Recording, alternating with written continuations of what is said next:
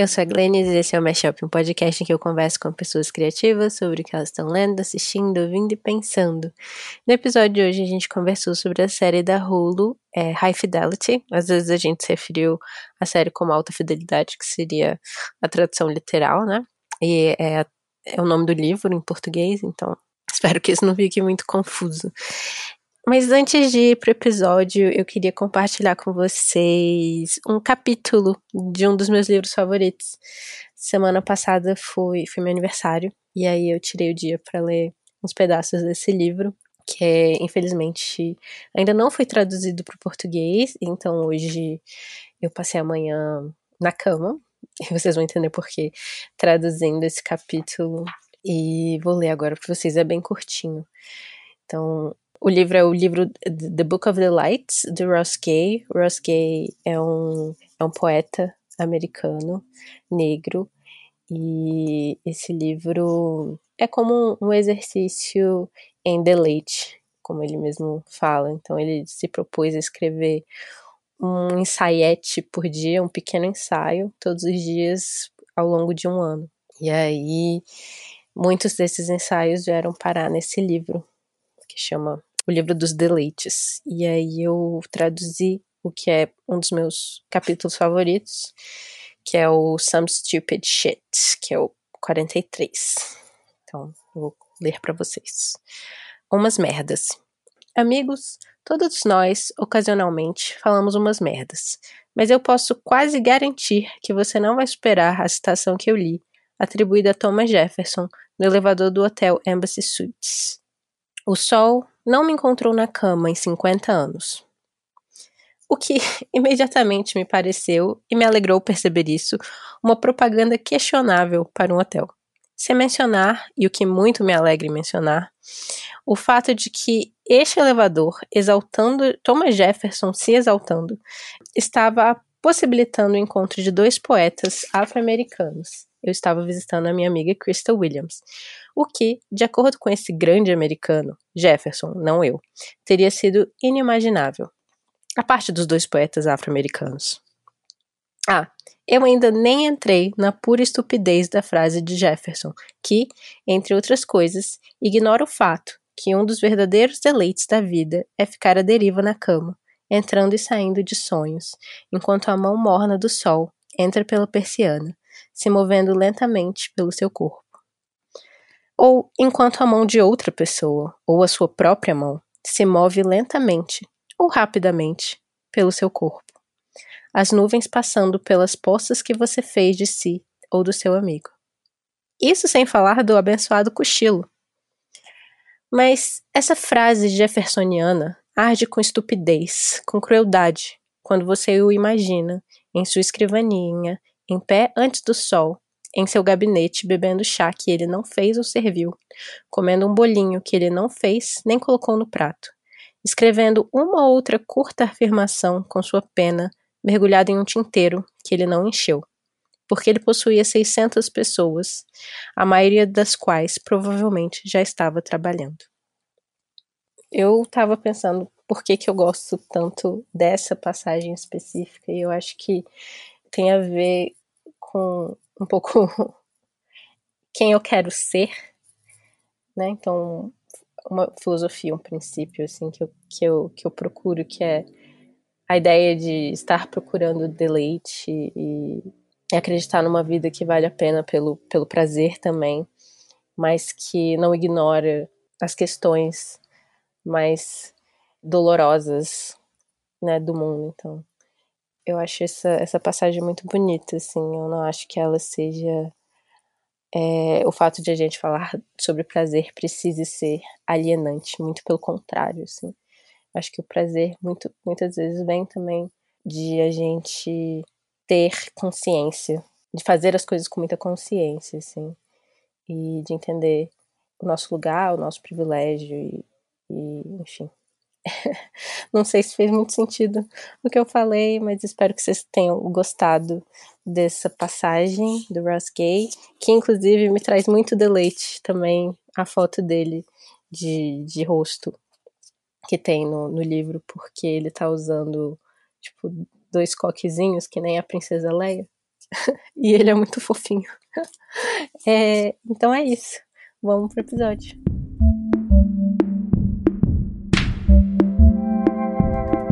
Estamos aqui hoje de novo com a Giovana Consentini. Fala oi, Giovana. Oi, Giovana. Eita, Giovana. Eu amo esse vídeo. Esse é o meu vídeo favorito. Foi ótimo pra minha vida, só que não. é, e para quem não lembra, eu e a Giovana a gente falou do filme Os Catadores e Eu, da Inês Vardar. Inclusive, saiu notícia hoje, né? Hoje, dia 11 de maio, saiu notícia de que vai sair um, um box com todos os filmes da Inês, da Inês Vardar pela Criterion Collection e em Blu-ray com, com pesquisas e extras e outras coisas que ela fez e os curtas todos e eu fiquei tipo babando muito. Mas o dólar está quase seis reais ou seja chorando em é. lágrimas de Agnes Vardar. Nunca possirei tô muito triste muito triste, porque eu, vi o trailer do box, eu fiquei namorando esse box. E ele tá na promoção, e mesmo assim, tipo, fica mais de mil reais. Então, Meu Deus! Ai, que é, dó. Tipo, 175 dólares. Que aí dó. fazendo conversão. Mas enfim, a gente decidiu falar sobre o High Fidelity da Hulu. Sim! Que é uma série baseada no livro do Nick Hornby, de 1995, e que tem um filme também, é, que é do ano 2000, se eu não me engano, né? Isso. Com John Cusack. Uhum. E eu, na verdade, eu dei duas opções pra Giovanna quando a gente falou. Porque quando a gente fez o episódio de Os Catadores e Eu, é, a gente acabou comentando muito sobre Naomi Kawase, Aí eu falei, ah, você quer falar sobre Naomi Kawase ou você quer falar sobre alta fidelidade? Porque por algum motivo a gente tinha. Eu, eu tinha postado muito no Instagram quando eu tava assistindo. E aí nós estávamos comentando animadamente. E eu falei, ah, High Fidelity ou, ou Naomi Kawase? Aí você, aí você falou, acho que vai ser mais divertido falar sobre o High Fidelity. Então, é, cá estamos nós. Que sim! Porque era uma era uma vida um pouco antes da quarentena, né, gente? Que inclusive a série saiu um pouco antes, então é, acho que é, foi um momento de ver aquilo que a gente está sentindo falta agora, né? Encontrar os amigos, ir num show, numa baladinha, sei lá o que, coisas que jovens milênios fazem, e com seu tempo livre. Então, acho que foi até meio saudades que bateu. Meio série conforto, quase. Série conforto. e de fato é uma série mais é, divertida, assim, nesse sentido. É sobre coisas pesadas, mas é também sobre coisas divertidas. É, é uma série curta, né? São só 10 episódios. Uhum. É, de meia hora cada. E você pode falar sobre o que é a série? Sim! Então, conta a história de Rob, que já foi o Rob, na versão do livro do Dick Horme e do John Cusack, né? Inclusive, o John Cusack co-escreveu o roteiro do filme, né? Então, ele realmente se pôs no personagem do, do Rob. E aí, então, é a história da Rob, que é a Zoe Kravitz, que interpreta, e ela é dona de uma loja de discos eh, no Brooklyn, em Nova York. E ela tem dois amigos e funcionários trabalham com ela e ela acabou de passar por um término de um relacionamento longo e sério e ela tá nesse momento muito meio pesado da vida dela e o que ela resolve fazer para começar a série, no primeiro episódio, ela resolve fazer é relembrar quais foram os top 5 de corações partidos que ela teve é, até chegar nesse coração partido, né, nesse término. E acho que é isso. Assim, meio que o, sem muitos spoilers. É. Vamos ver se a gente vai entrar nos spoilers ou não. Será? É... Será? é, mas é, foi engraçado isso de você falar que, que é, foi uma, uma série que de alguma forma te trouxe conforto, porque fala de um mundo pré-quarentena e tal. E eu acho que ela de alguma forma também era um conforto para mim, porque eu era muito fã do Nick Hornby quando eu era adolescente, muito, muito fã. E desse livro especificamente e desse filme também. E é muito triste revisitar, né, essas histórias que foram muito formativas pra gente e que você sente um certo desconforto, assim. E é, esse livro especificamente é muito machista, muito machista. Exato! É, a gente estava comentando sobre isso no Instagram, né? Porque é justamente isso. Foram livros e filmes e muita coisa da cultura pop é, que nós, assim, mais ou menos essa fase milênio que teve acesso, e o Nick Hornby teve muita, muita presença, assim, eu não sei se eu li esse livro, eu não li esse livro, na verdade, mas teve muita coisa relacionada a, e parecida que acontecia muito, que eu lia ou, ou assistia, ou enfim. E aí, é, revisitar isso exatamente na fonte, hoje em dia, seria meio impensável, assim.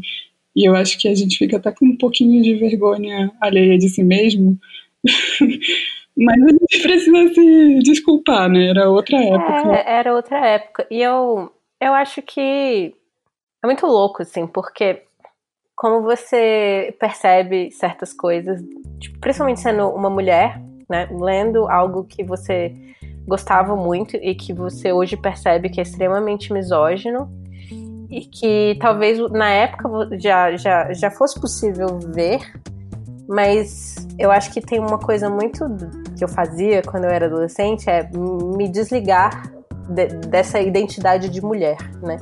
Nossa, exato. Porque você.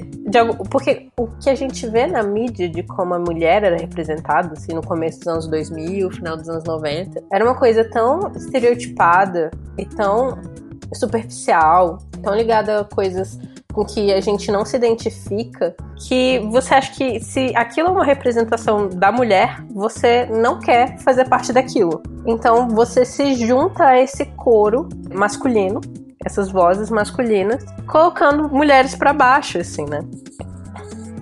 Sim, e é, é, a gente compra o discurso do eu não sou como as outras garotas, ou comprava, né, naquela, naquela época. Sim, e é tipo um monte de mulher falando junto, nós não somos como as outras garotas.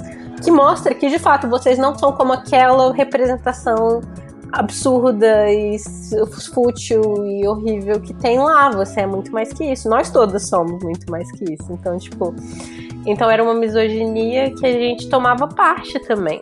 Porque a gente realmente não se via naquelas representações das mulheres.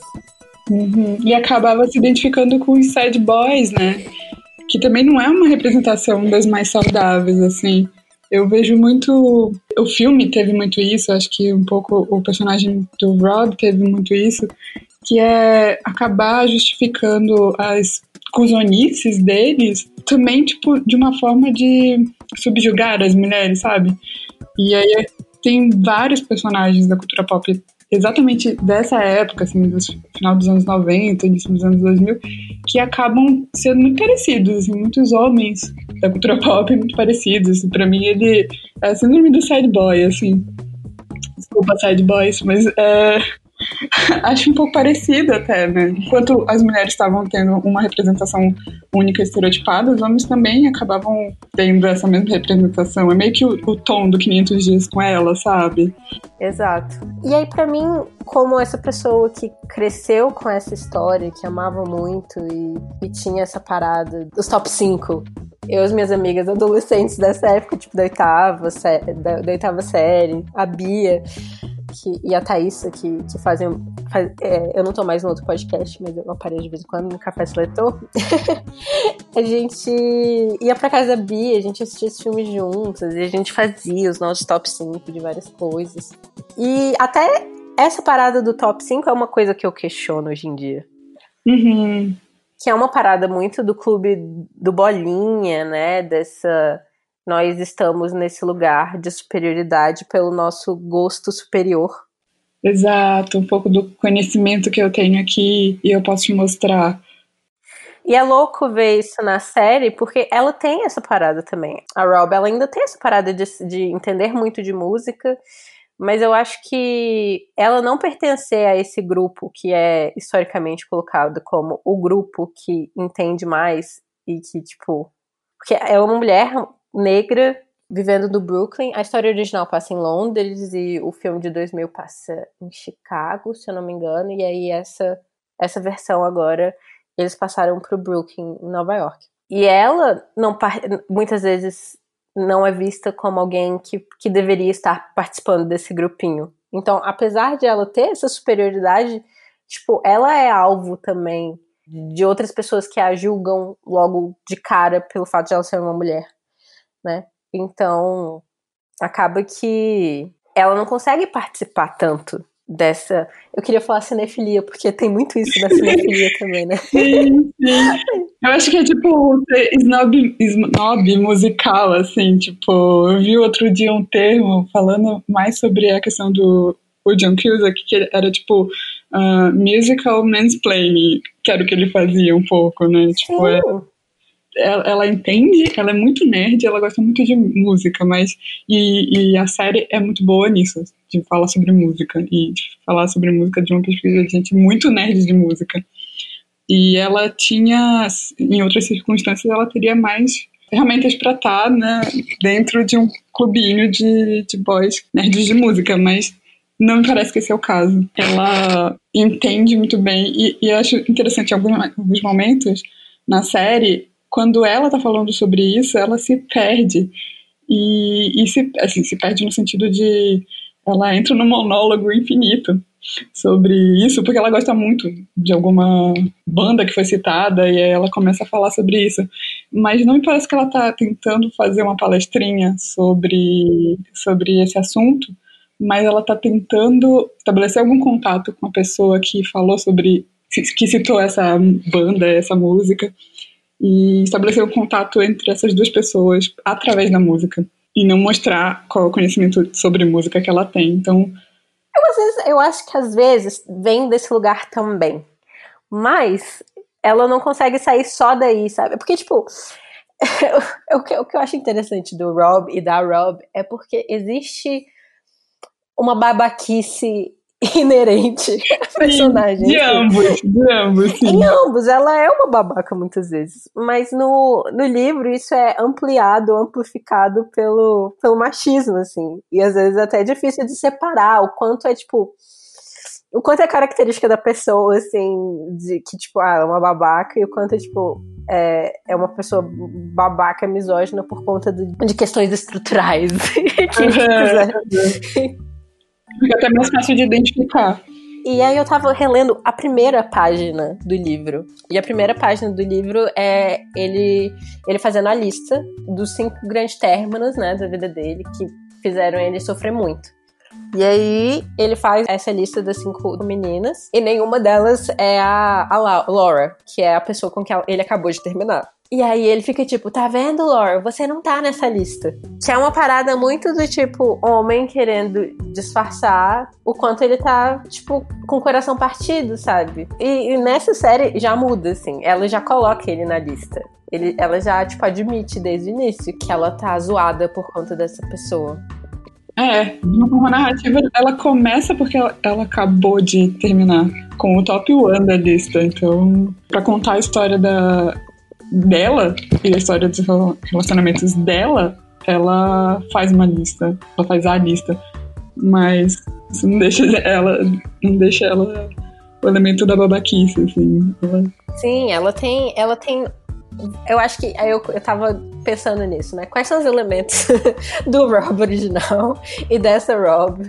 E quais deles, tipo, assim, estão ali juntos? E eu acho que tem muito o medo do compromisso. Os dois são personagens que têm medo de compromisso. Eles são muito autocentrados, que é um problema de todas. Eu acho que.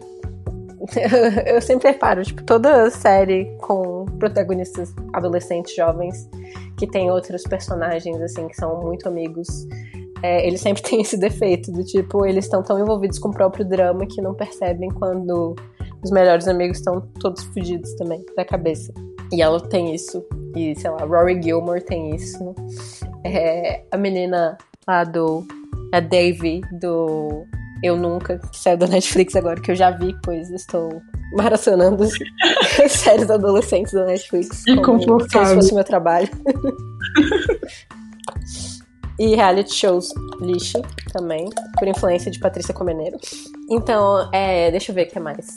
Ela tem essa, essa parada de uma certa superioridade ela pertence a um grupo muito seleto de pessoas.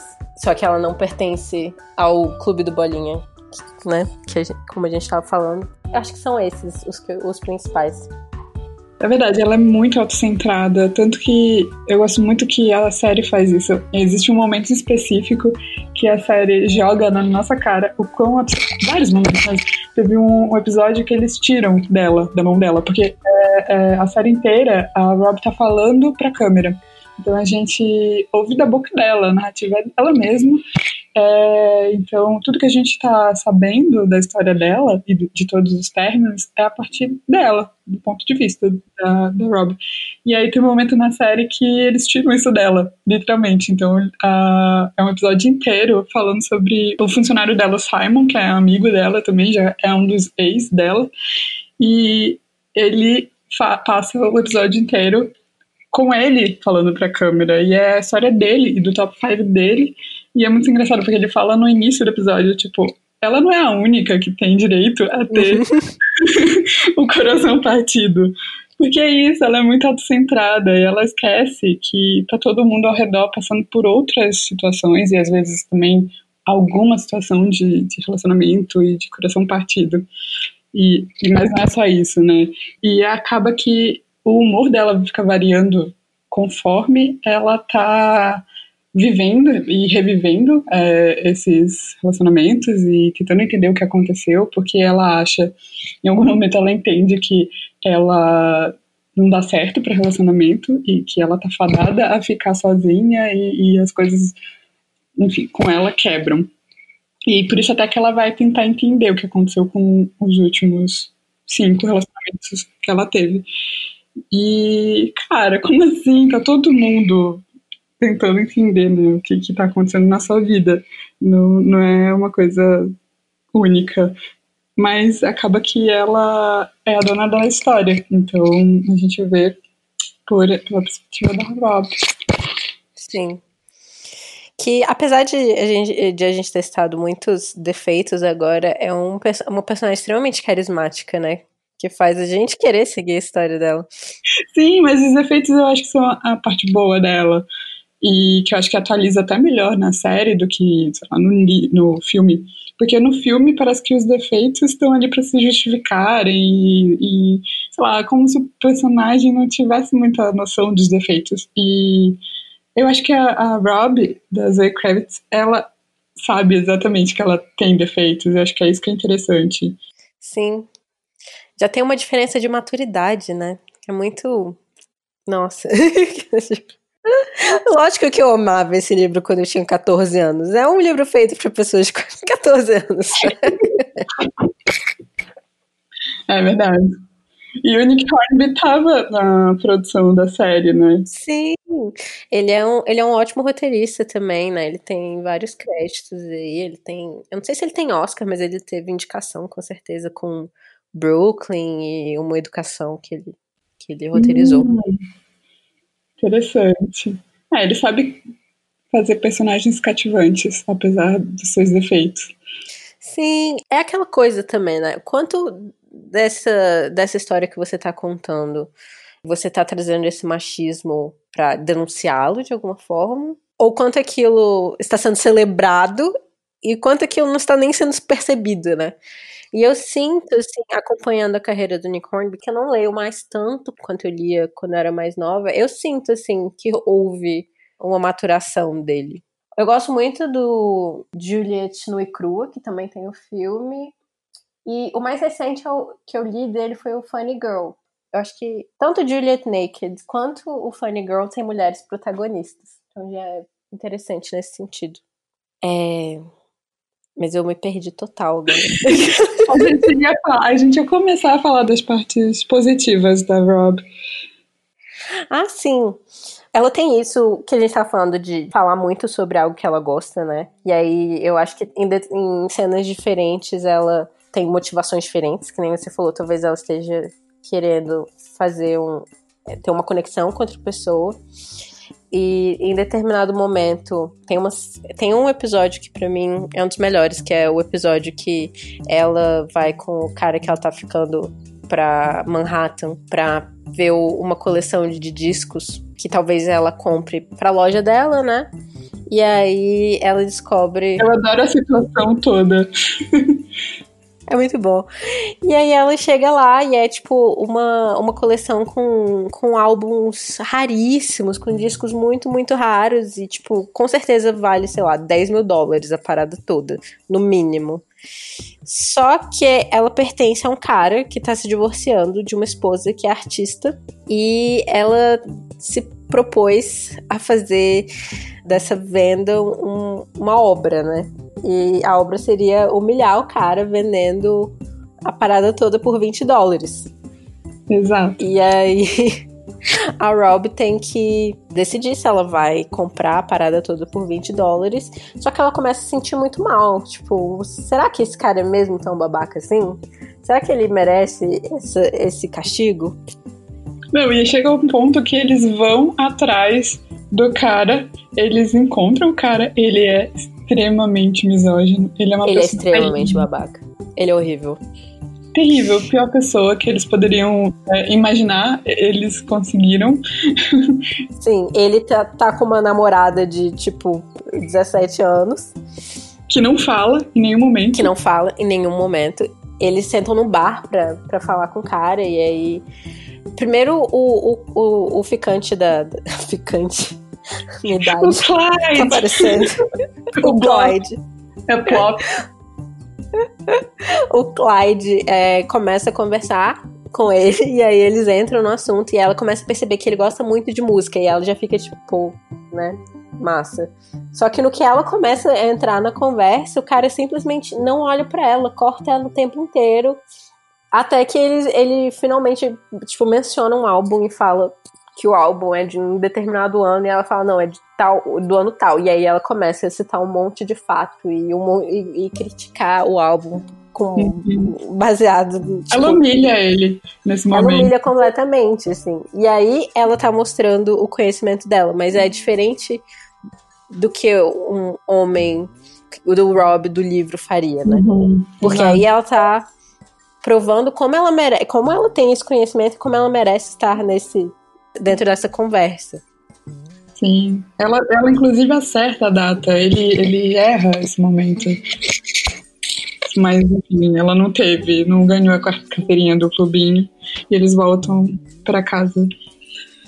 E, e ela decide, mesmo ele sendo esse cara horrível, ela decide não co comprar a coleção, né? E no livro e no filme tem essa cena também, né? Só que ele decide isso por conta de um código, meio que, tipo, é um cara, um colecionador que nem eu, saca? Um código de moral. Um código de moral, assim, muito. que é muito masculino, né? Uma parada do bro code mesmo. Bro assim. code, total. E ela não, ela fala, tipo, cara, se ele merece que os álbuns dele sejam tirados dele porque ele é uma pessoa horrível, tipo, quem garante que alguém não vai vir tirar meus álbuns também? Porque ela ela tá encarando o fato de que ela é uma pessoa difícil e que não consegue ter relacionamentos por conta dos vários defeitos que ela tem, né? E aí eu acho de uma maturidade muito maior, assim, do que. O que, o que eu gosto mais dessa cena, desse momento todo, é que é o Clyde, que aí a gente não falou sobre ele, mas ele é um, uma pessoa complexa, eu diria. Não sei o que você acha qual a sua opinião em relação a ele. Mas é o cara que ela tá ficando, chama Clyde, ele, ele que chega nessa conclusão, assim. Ele olha para ela, ela, ela tem todos esses, esses pensamentos, mas ela não fala. Mas ele olha para ela e fala: Eu entendo que você tá. Você não comprou a coleção porque. por causa disso.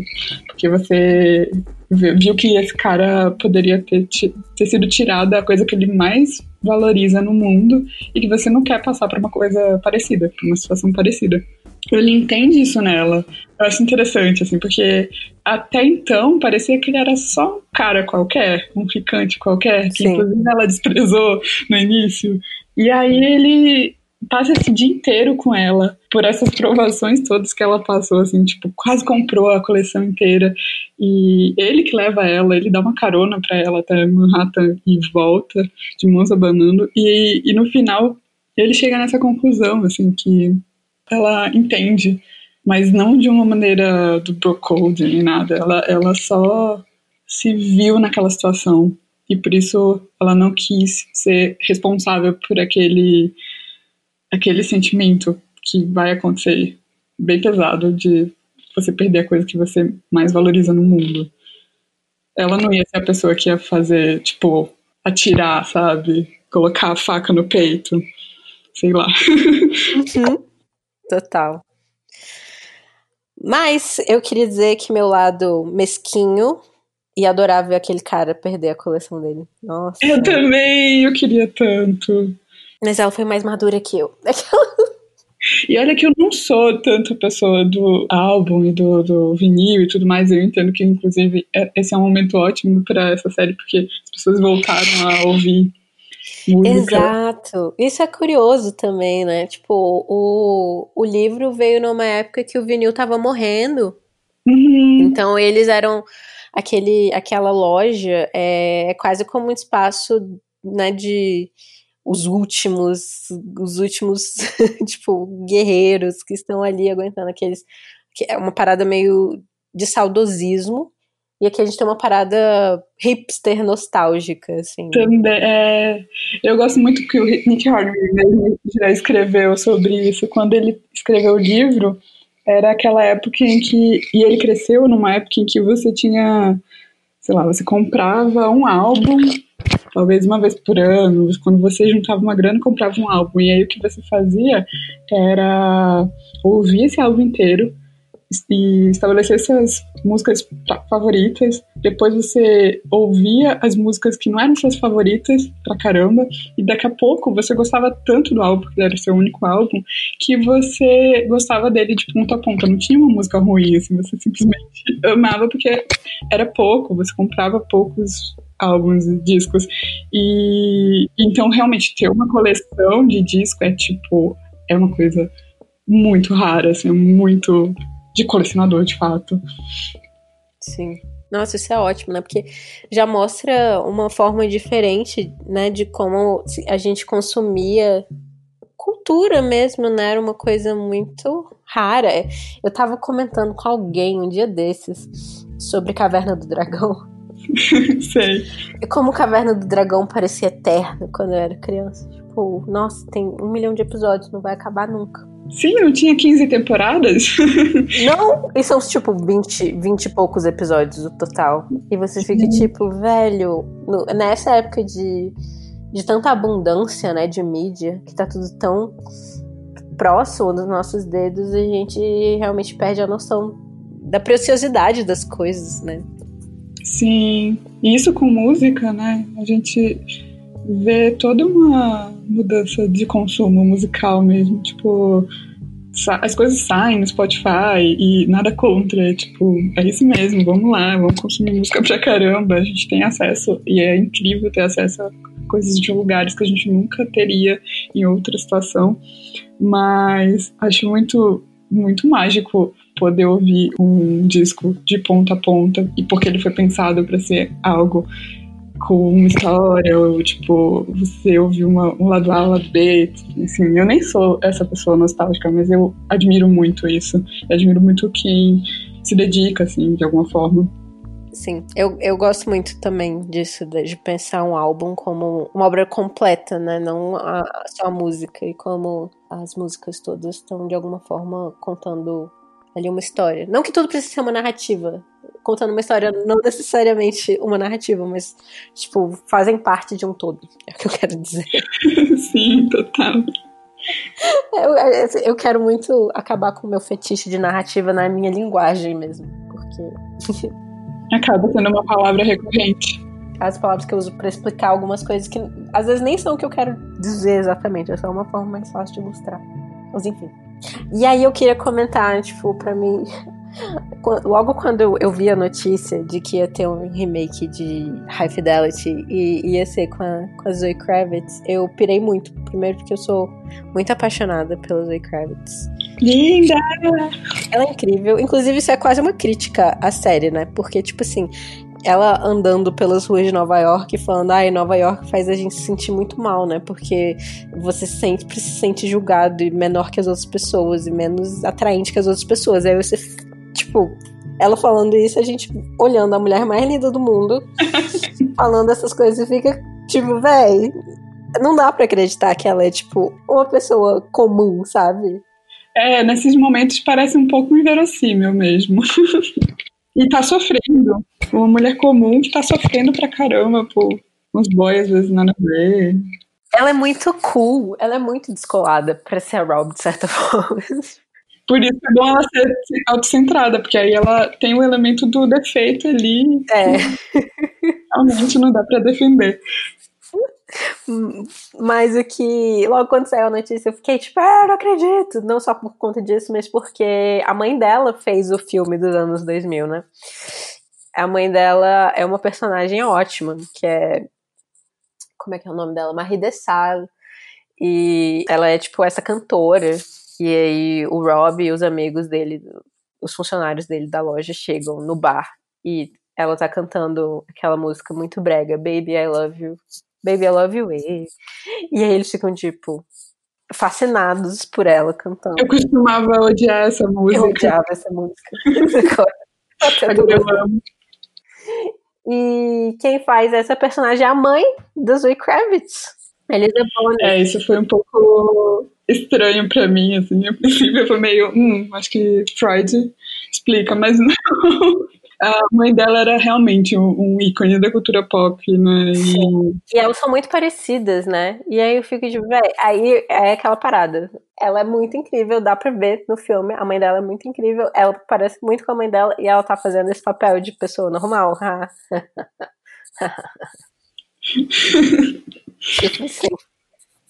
Não sei, né? Hum.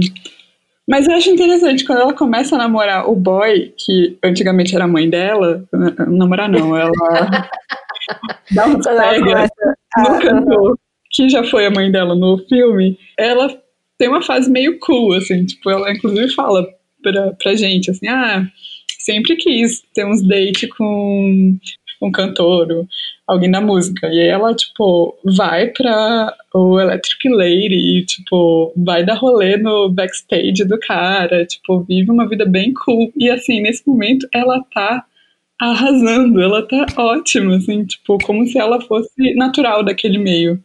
Sim, mas porque ela é, né? Uhum. Eu acho que é pra ela ter sido um pouco mais esquisita. Mas, tipo, ela é filha do Lenny Kravitz e da Lisa Bonet. Tipo assim, o padrasto dela é o Jason Momoa. Saca? Ela dava rolê com Prince. Tem uma foto dela com Frank Ocean que eu acho maravilhosa, que ela tá com o cabelo bem curtinho, descolorido. E eu fico tipo, véi, não tem um osso que não seja descolado nessa mulher. Não, é muito difícil. Eu fico até feliz quando eu vejo foto dela quando criança ou quando adolescente. Ela teve uma adolescência igual a todas nós, com escolhas muito questionáveis, principalmente de roupas, apesar do pai dela ser o Lenny Kravitz. Ah, ela devia ter muita liberdade criativa por conta disso e aí fez escolhas erradas. Mas é, é assim que a gente também cria o nosso próprio senso de estilo. Então, eu, aí eu acho que entra no que talvez me incomode na série que essa crítica que, que ela tem, né? Tipo, tem o episódio que ela vai falar com a ex dela, que é tipo uma influencer digital. E ela é uma mulher que, que é queer, né? Então. A gente nem falou sobre isso, mas é bem legal. Ah, e tem essas questões também que acabam que não são muito. Tipo, estão lá, mas não eles não entram na discussão o que me incomodou um pouco, tanto nessa questão do, de, de, ela ser, de ela ter uma sexualidade fluida, ela não fala se ela é bi, se ela é pan, ou o que seja, mas ela tem uma ex. E também tem a questão de raça, né? Que, tipo, todos os ex dela são brancos, menos esse último, o Mac, né? Que é o que, que ela tá sofrendo muito. E o Clyde é branco, né? Esse novo peguete. Então, e a questão de raça, ela vem algumas vezes na série, eles falam sobre isso, mas nas, nos relacionamentos especificamente eles não entram nesse assunto. E eu fico tipo. Hum. É, é, peca um pouco. Porque é isso, talvez eles tenham querido ficar ali no tá, a gente vai atualizar e vai atualizar para melhor de alguma forma, é, mas a gente não quer deixar tudo tão óbvio de uma maneira meio panfletária, então não vamos falar muito sobre essas questões, então ficou mais ali pra gente querer, ficar querendo e, e passar vontade, sabe? Sim. Até o próprio relacionamento dela com, com a ex né? é bem, bem rápido que, que eles iluminam isso. Mas você ia falar alguma coisa delas? É, eu queria falar dessa cena justamente que ela vai encontrar com essa ex dela e aí ela vai para uma festa que ela acha que é na casa da ex que acaba sendo uma festa cheia de, de vários influencers ninguém se conhece, todo mundo tá no Instagram o tempo inteiro e fazendo fotos para parecerem muito é, espontâneos para postar no Instagram e tal. E aí ela fica falando com a gente, né? Ela quebrando a, a quarta parede, falando sobre como ela odeia todas as pessoas e como elas são muito fakes e. E aí eu fico tipo, mas essa série, ela tem uma parada muito dessa mesma cultura, sabe? Dessa cultura do influência. Por, pela Zoe Kravitz ser essa mina, tipo, criada em berço de ouro, de certa forma, dentro da cultura pop, e de, de ela usar roupas, é, sei lá, de brechó, que, que magicamente funcionam muito bem nela, assim, Sim. a série é toda muito bonita e muito instagramável. Exato, aquele casaco maravilhoso, aquele, aquela loja de discos com mil referências também, tipo, o fato dela ter, né? Não, aquela sainha Eu fiquei muito doido na sainha do episódio do que ela vai pra, pra Manhattan. Ah, que, que é tipo uma sainha de estudante. Verde. É, nossa. Sim, e aí ela vai e veste uma, um casaco que pra, parece um saco de lixo. Nesse momento que ela encontra ex na festa estranha. Sim. Eu não entendo aquele e momento. É, tipo, Eles jogaram muito ela no é, é, é quase como se essa cena fosse. Olha só o quanto que é óbvio que eles são fakes. Aí vamos deixar isso muito óbvio quando esse casaco horroroso. Mas ao mesmo tempo, a série é toda meio isso também, assim, né? Tipo. Não é tão genuíno assim. É tudo uhum. muito bem pensado. É, porque acho que já tá retratando essa fase, ou essa lá, gente, digamos assim, é, que já é, tipo, fruto do fruto da cultura pop. Então a gente já está num outro momento, assim, que a gente não só consome cultura pop, mas a gente está se autorreferenciando dentro da própria cultura pop. Saca? tipo, é isso, é uma série que é baseada num livro, mas também tem referências do filme, e esse livro fala sobre cultura pop, então. E aí a gente chegou nesse momento ainda que tem redes sociais e tudo isso para para ficar no bolo, sabe? E se autorreferenciar. Não sei se foi claro. Não faz sentido. É, e é isso que eu acho que, às vezes. Assim, eu gostei dessa série. É uma boa série. Eu consegui, tipo, acessar certas partes da minha adolescência com menos culpa. Mas ao mesmo tempo, quão revolucionária ela é de fato, sabe? Porque, querendo ou não, é a gente recriando essa história que já existia com uma roupagem de 2020, né? Mas que já por nostalgia, assim, né? E é, é, eu acho que exatamente pelo que, que me pegou na série, né? Tipo, tem um senso de nostalgia, não uhum. tem a, tantas as questões problemáticas da obra original. É que nem aquela parada, a, a discussão que tava tendo sobre todos esses remakes que estão fazendo de filmes e muito amados que eram todos com homens e refazendo com mulheres. Por que, tipo, a gente não pode ter novas histórias com mulheres, em vez de, de fazer, tipo. Só mais outro olhar sobre a mesma história, né? É. É. Ah, eu acho que tem alguma validade outro olhar sobre a mesma história, mas de fato. Sim, eu também acho. Claro que ela tem a questão da nostalgia. E isso talvez seja, tipo, uma coisa muito forte que vai levar a gente a assistir essa série e, sei lá, pessoas que viveram há um tempo atrás o, livro, o filme, e tem essas referências dos anos 90 também vão estar interessados. Acho que é isso, no fim. É interessante ter esse olhar, mas é isso, eu também concordo com você. Não, não sei até onde ela vai, se ela queria se propor a fazer uma coisa nova, acho que a novidade tá meio caída, assim. falando assim como uma pessoa que gostou muito. É. tudo de uma vez, né? Tipo. Aí, eu tenho que sempre fazer aquele disclaimer. O fato de eu ter críticas a algo não quer dizer que eu odeie a coisa. tipo. Exato. Não, eu também. Eu assisti muito rápido, foi impressionante, assim. De repente eu tava, sei lá, no penúltimo, no mesmo dia em que eu comecei. Não. Tá, vai. Assisti, são 10 episódios? Acho que assisti uns 7 no primeiro dia e os três últimos no segundo. Eu assisti muitas, muita coisa também de uma vez, só que eu tava assistindo. Eu, aí eu, tipo, no mesmo dia também comecei a assistir a segunda temporada da Amiga Genial, então Intenso. é. é. Mas.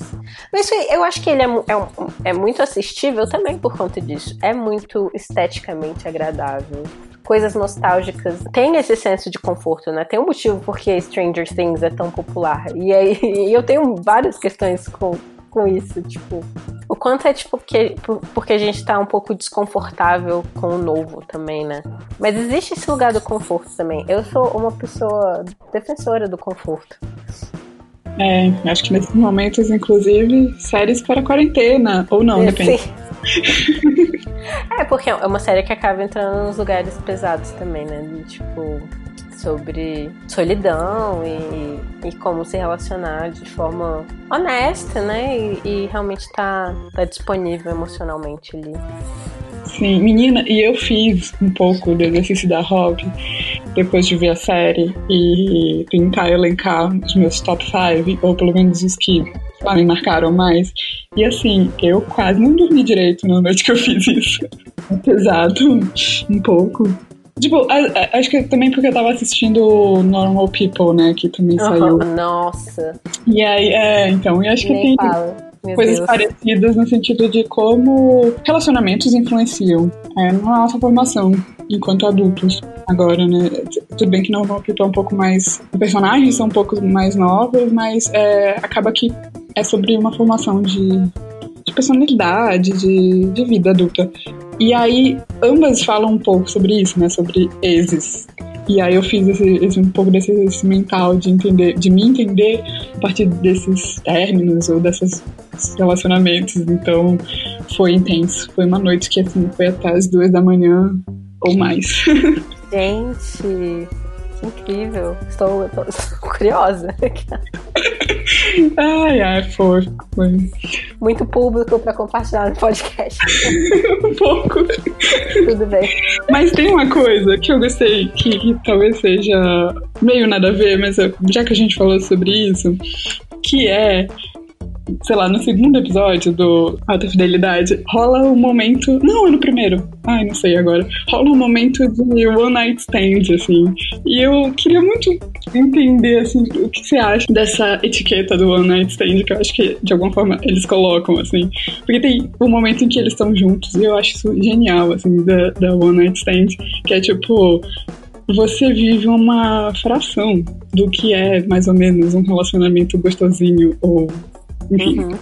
alguma coisa, tipo, vocês ficam muito íntimos entre si, tipo, duas pessoas convivendo ali, sei lá, dormindo de conchinha. E assim, você nunca viu essa pessoa na vida. Às vezes você só trocou uma ideia, mas você, tipo, não teve nada com essa pessoa. Essa é a primeira vez que você tá tendo isso com essa pessoa e de repente é, tipo, intenso. E no dia seguinte, isso tudo acaba. Eu acho fascinante isso. E até, tipo, o depois disso é muito doido. Sim. Eu me sinto meio uma bebê ainda no mundo dos relacionamentos. Porque o meu primeiro relacionamento com quem eu perdi a minha virgindade, eu namorei dos 15 aos 20, né? E logo depois eu namorei dos 20 aos 27 com a mesma pessoa. E eu terminei esse relacionamento no final do ano passado, né? Então, tipo, eu tava até ouvindo um podcast, acho que foi o This American Life, que tinha uma história parecida de, uma, de tipo, um casal que tava 10 anos juntos é, e termina. E aí o cara tá compartilhando a experiência dele de como foi terminar e como a primeira vez que ele transou com alguém, tipo, o instinto dele era dizer eu te amo. Porque ele nunca tinha transado com alguém que ele não amava, assim, tipo, tinha 10 anos que ele não transava com uma pessoa que ele não amava, sabe? Então, eu não quero ser um moralista nem nada, mas é, eu não dou conta ainda, assim, de, de estar com alguém tipo, de forma muito casual, porque uhum. aconteceu já, mas foi horrível. E eu, tipo, falei, não quero. Tipo, não sei se algum dia eu vou, vou conseguir. Mas eu preciso ter algum tipo de laço de afeto, assim, para conseguir. Mas isso é a minha história, pessoal.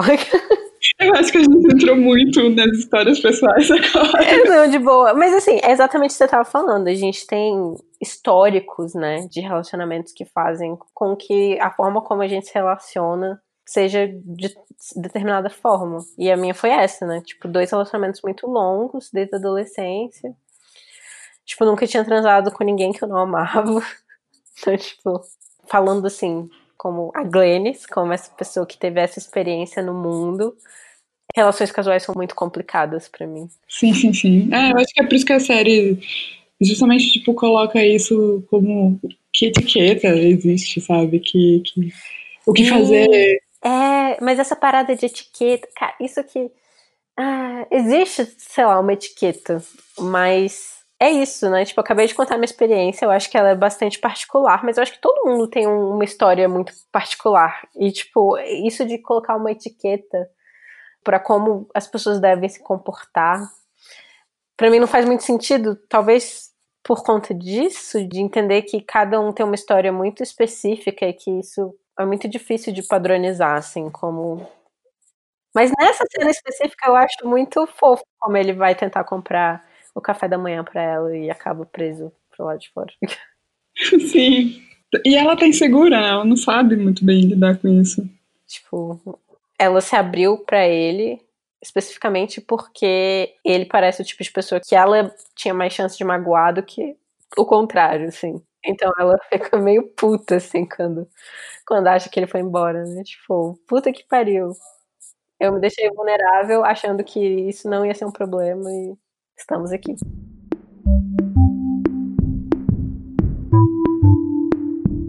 Você falou muito mal da personagem, coitada. Eu? Não, eu. A gente. Não, ela é, é ótima. Não, ela é péssima, mas ela é ótima. Ela, ela é, é péssima, mas ela é ótima. Eu, eu, gosto do fato de, tipo. É porque tem aquela coisa, né? De mulheres agora podem ser babacas e estúpidas e horríveis. E, tipo, não, não é isso que eu, que eu quero. Tipo, eu não quero que mulheres sejam tão ruins quanto homens. Mas, mas ela é uma personagem complexa, com defeitos e, e tudo bem, assim. E ela, o fato de ela ser uma mulher negra e ela poder ter esses defeitos e ainda ser extremamente carismática e tal, eu acho, eu acho bom, eu acho legal.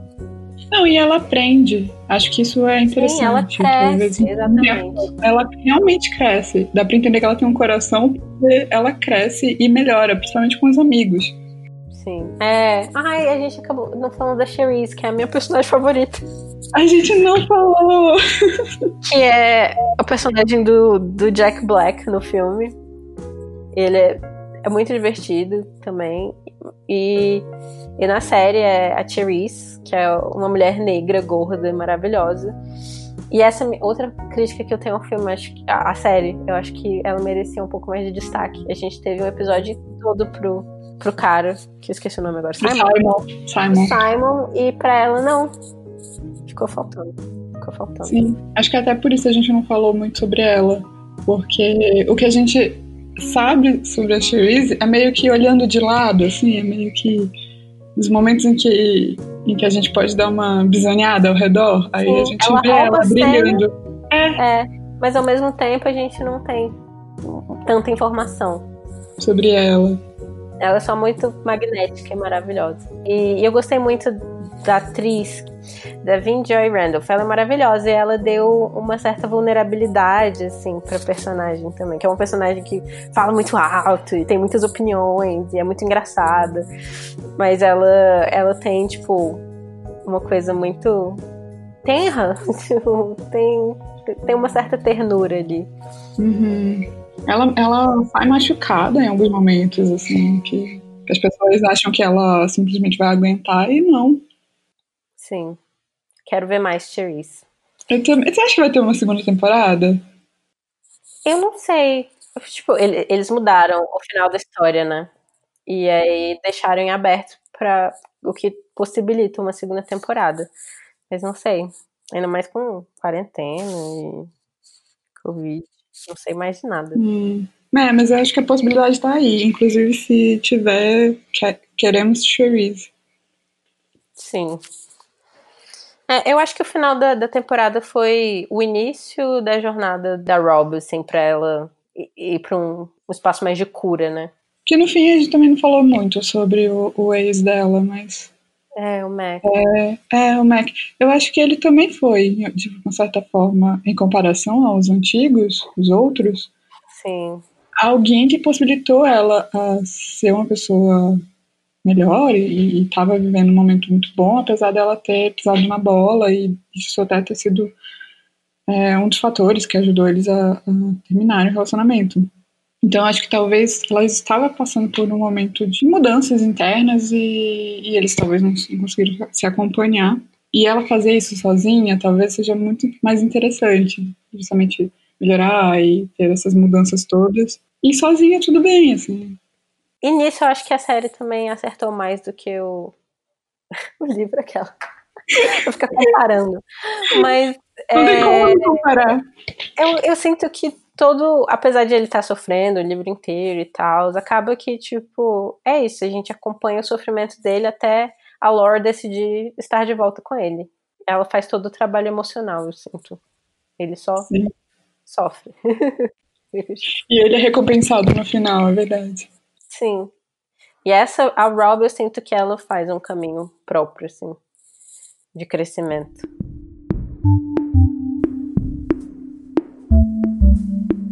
Eu tenho uma última pergunta para fazer para você, que é: você tem alguma rotina criativa? O que, que você faz quando você quer sentar para escrever alguma coisa? Ou eu ia citar a Phoebe Waller-Bridge falar pânico, pânico, pânico e hope, mas não. É, é, ah, eu tenho umas pequenas manias, assim, mas em geral eu também acho que isso me identifica um pouco com a Cherise. Eu adoro referência, assim, eu adoro me encher de referência para ter alguma coisa criativa para fazer o meu trabalho criativo. Então, eu sou jornalista, mas trabalho mais com redação e essas coisas. E aí eu costumo me encher de leituras relacionadas, às vezes né, não tão relacionadas, e, e eu tô sempre, tipo, circulando, orbitando é, o meu tema principal para poder entrar nesse tema. Isso não necessariamente é saudável, não, é, não é fácil, porque eu acabo me perdendo muito, assim, meio. Fico muito atenta a tudo e por isso sem atenção a nada. Mas, em geral, é, é, é, eu sou a louca do Pinterest, assim, das referências. Massa, eu gosto. É, eu, eu, eu sinto um. Como é que fala? Qual é a palavra? Kim. Como é que fala? Tipo. Eu, eu, eu, tô, eu tô. Eu sou desse time também. Sou uma pessoa das referências. É, e eu acho que uma coisa que eu sempre faço é acabo colocando um lo-fi hip hop. E aí, falando de música o episódio inteiro, mas o meu top one de, de músicas que tocam no meu computador quando eu preciso me concentrar e, e fazer algum trabalho. Dependendo de qual for o trabalho, às vezes, sei lá, artes manuais que eu bordo, pinto, faço umas paradas aí, ou trabalho de trabalho mesmo, né? Escrever é lo-fi hip hop. É uma coisa que me concentra muito, assim. É impressionante. Eu escrevi toda a minha excitação ouvindo aquele lo-fi hip hop que acabou, aquele ao vivo, sabe? Da menina que fica estudando. É muito estúdio Ghibli, imagem. Sim. É, é isso. Me crucifiquem, mas lo-fi hip hop é o top one. Não, aí tem que... O que funcionar pra, pra começar é o que funciona, né? Tipo, não vamos ficar pensando demais, não, né? Tipo, né? Já é muito difícil criar. Ainda vai colocar mais entrave. Mas sim, música em geral ajuda. Eu, eu não ouvia tanto esse canal, mas eu ouvia muito é a abertura desse podcast em Love the Ghost, que é um canal que, que realmente me deixava tranquilinha, assim, pra, pra me concentrar nas coisas. Fica a recomendação também. É, você quer deixar onde as pessoas te encontram nas redes sociais? Ah, gente, me encontra no Instagram, Giovana Consentinho, tudo junto, esse nome é enorme. É, acho que lá é o lugar que eu mais apareço pro mundo, né? O Twitter é pura doideira e Billy, então. Mas se quiser atuar também. Mas Instagram é, é, mais bonito. Se vocês querem ver fotos dos meus gatos. Sim, sim. é lá mesmo. Então tá. Muito obrigada. Ah, obrigada, gente. Estou feliz de estar de volta.